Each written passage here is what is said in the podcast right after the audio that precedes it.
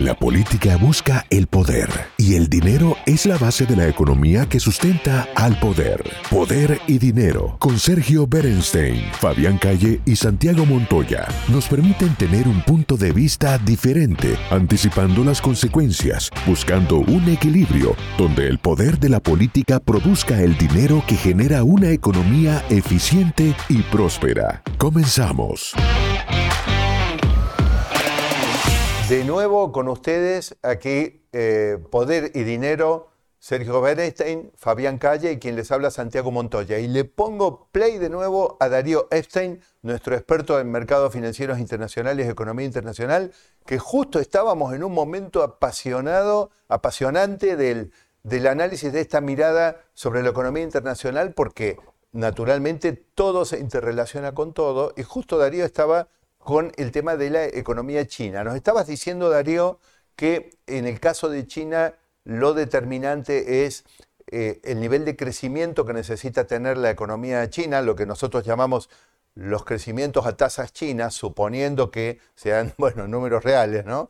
Y nos, nos decía justo ellos necesitan impulsar, ellos están debilitando un poquito el yuan, están, digamos, haciendo, podemos decir, están haciendo una devaluación a escondidas para recuperar competitividad, impulsar su economía que se impulsa con exportaciones para volver a crecer al nivel que necesitan. ¿eh? Pero eh, entonces sería, China necesita afirmar su liderazgo internacional con una fuerte tasa de crecimiento.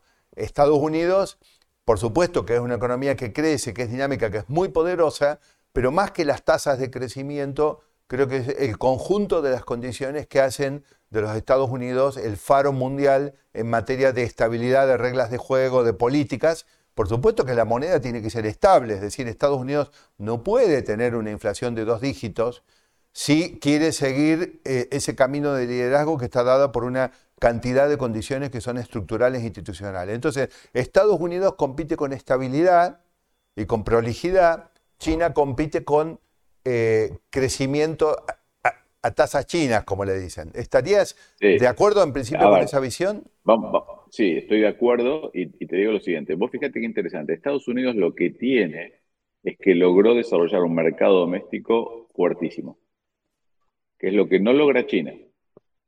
Si bien China logró incluir, incluir eh, varios cientos de millones de personas en, su pirámide eh, demográfica estructural, que, ya están llegando a una clase media baja, no compite con Estados Unidos, que realmente tiene una inclusión enorme a través del sector privado de la mayoría de la gente, con un mercado doméstico muy, muy fuerte. China crece aprovechando la fortaleza del mercado doméstico de Estados Unidos también, porque le exporta productos. Y déjame ir un paso más allá de China. Si tú miras lo que está pasando en el mundo, Estados Unidos combate la inflación, pero otros países están combatiendo la desaceleración económica como prioridad. Entonces, Inglaterra, Europa, Japón, China, tienen su moneda en los mínimos valores de los últimos 20 años por lo menos. El euro ya está en paridad uno a uno con Estados Unidos. Si tú vas a Europa, vas a ver que hay muchos eh, ciudadanos de Estados Unidos viajando a Europa porque se hizo más barato. Entonces tienes dos impactos acá. Primero, impacta la balanza comercial en, materia de eh, comercio de bienes y servicios. O sea, Estados Unidos le conviene más importar que producir, ¿sí? porque empieza a ser más barato. Pero por otro lado, algo que es muy importante, el turismo. El turismo que genera mucho trabajo en materia de servicios. Estados Unidos se hace más caro para los extranjeros, pero China, Europa, Japón, Latinoamérica se hace más barato. Entonces, el hecho de subir tasas, mientras el resto del mundo no las sube o las baja, tiene un impacto también en materia de flujos de fondos internacionales. Por supuesto. Entonces, es importante que el ciudadano americano entienda o nuestros, nuestra audiencia entienda que eh, empieza a ser más barato o se vuelve a ser mucho más barato la producción en China que en Ohio o en, Cleveland o en Pittsburgh o en, Detroit. Bueno, pero aquí entraría, Darío, aquí entraría un poquito lo que, lo que analizamos también aquí en Poder y Dinero, el tema de la geopolítica. Es decir, eh, nuestros especialistas en geopolítica, en política internacional y en particular en el caso de China, nos dicen que las compañías están empezando a considerar otros elementos que no son solamente los puros y crudos costos para producir, los cuales los llevaba a China, digamos, únicamente a China, sino que ahora eh, están eh, también considerando elementos un poco más amplios que tienen que ver con el valor, porque obviamente, digamos, a futuro puede haber, digamos, este, eh, otros costos ocultos que ahora se han visto, porque se han visto, digamos, en, definitiva, ¿sabes de lo que hablamos? en mi opinión, Darío, es que no es lo mismo un supuesto modelo capitalista en lo económico, pero cerrado en lo político, un modelo, digamos, que, está conducido de manera centralizada por el Partido Comunista Chino, en el caso de eh, China, versus el modelo capitalista basado en libertades políticas e instituciones serias, división de poderes, como el caso de los Estados Unidos, que evidentemente, digamos, eh, incluye un conjunto de otros valores que quizá en la etapa anterior de la globalización no estuvieron a la vista y todos fueron solamente buscando el puro costo a China. Y ahí es donde yo tengo que decir, me parece que sí, que a nuestra audiencia le interesa sobre todo lo que va a pasar, pero yo tengo que hacer un brevísimo paréntesis para decir, eh, aquel que puso sobre la mesa el tema de la necesidad de transformar la globalización, si podemos llamarlo de esta manera, fue Donald Trump. Porque Donald Trump dijo, con ese modelo de globalización, los Estados Unidos en realidad eh, le están entregando su mercado interno, lo están destruyendo gradualmente y está terminando en China. Y en realidad inicia o pone sobre la mesa un debate que nos está llevando a una globalización, si se quiere, nueva o transformada, que tiene en cuenta otros elementos además del costo para localizar las producciones. Lo concreto, me parece, es que eh, eh, es un juego muy complejo donde las tasas de interés y los mercados internos juegan. Fíjate lo que está pasando, eh, insisto, con el tema de las, eh, de, las viviendas y de los desarrollos comerciales en China que colapsan por falta de ocupantes. Es decir, está claro que China había basado una expectativa en la fantasía de que siempre podía crecer, yo que sé, al 6, al 8, al 9, porque eran un dígito alto, y ese crecimiento, Darío, pues, la parte que sea cierta de esos números me parece que era a costa del bienestar en, Occidente y en particular en los Estados Unidos. Bueno, igual te quiero tocar dos puntos, independientemente de esto que, muy bien expresaste. Eh, de vuelta, eh, para dejarlo claro, eh,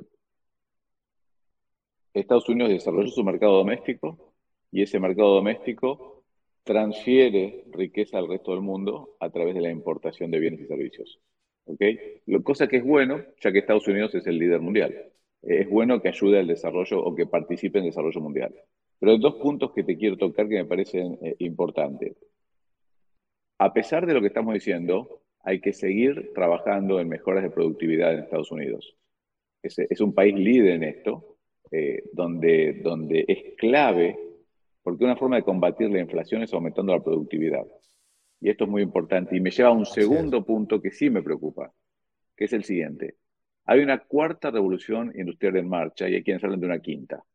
Entonces, hay una gran parte de la fuerza laboral en Estados Unidos y en el mundo, ¿eh? no solo en Estados Unidos, pero estamos hablando de Estados Unidos, que trabaja sobre la base de tareas manuales, repetitivas, eh, que eventualmente van a ser robotizadas. Por ahí estoy entrando en un tema muy complejo, pero es muy importante que Estados Unidos también se dedique a que la gente se pueda reinventar. Necesitan eh, reinsertarse en esta nueva realidad laboral y anticiparse, no esperar a que falten los trabajos, sino anticiparse. Y ahí pueden trabajar juntos el sector privado, con el gobierno, con la academia, o sea, las universidades, los colegios, porque necesitamos transformar la parte ocupacional de la gente. Hay que ayudarlos a reinventarse. Tenemos que ser todos parte de este proceso. Y me llevaste a algo muy interesante. Productividad más reinserción laboral. Es muy importante que trabajemos en esto para anticiparnos, no para que nos llegue el problema cocinado que después no sabemos qué hacer con eso. Darío, me parece extraordinario. Ahora, ¿todo esto no es posible?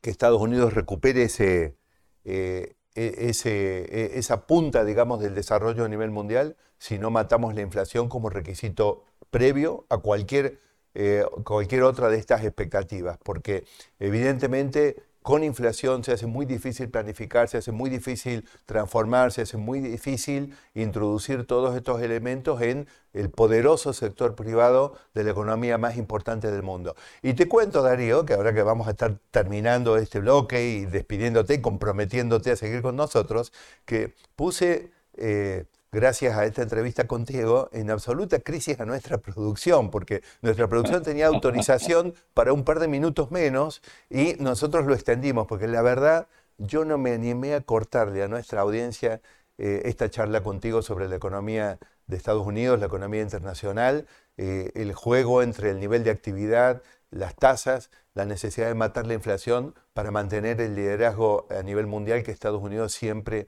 ha tenido y que necesita seguir teniendo. Muchas gracias, Darío. Estamos cerrando este bloque de Poder y Dinero este, que llevamos adelante con, con Fabián Calle, con Sergio Benestein, a través de Americano Media. Hasta la próxima, Darío. Muchas gracias. Saludos. El análisis sobre el poder y dinero concluye por hoy. Seguimos con los cálculos y proyecciones para ofrecerles nuevas herramientas que les ayuden a tomar mejores decisiones. Hasta el próximo programa.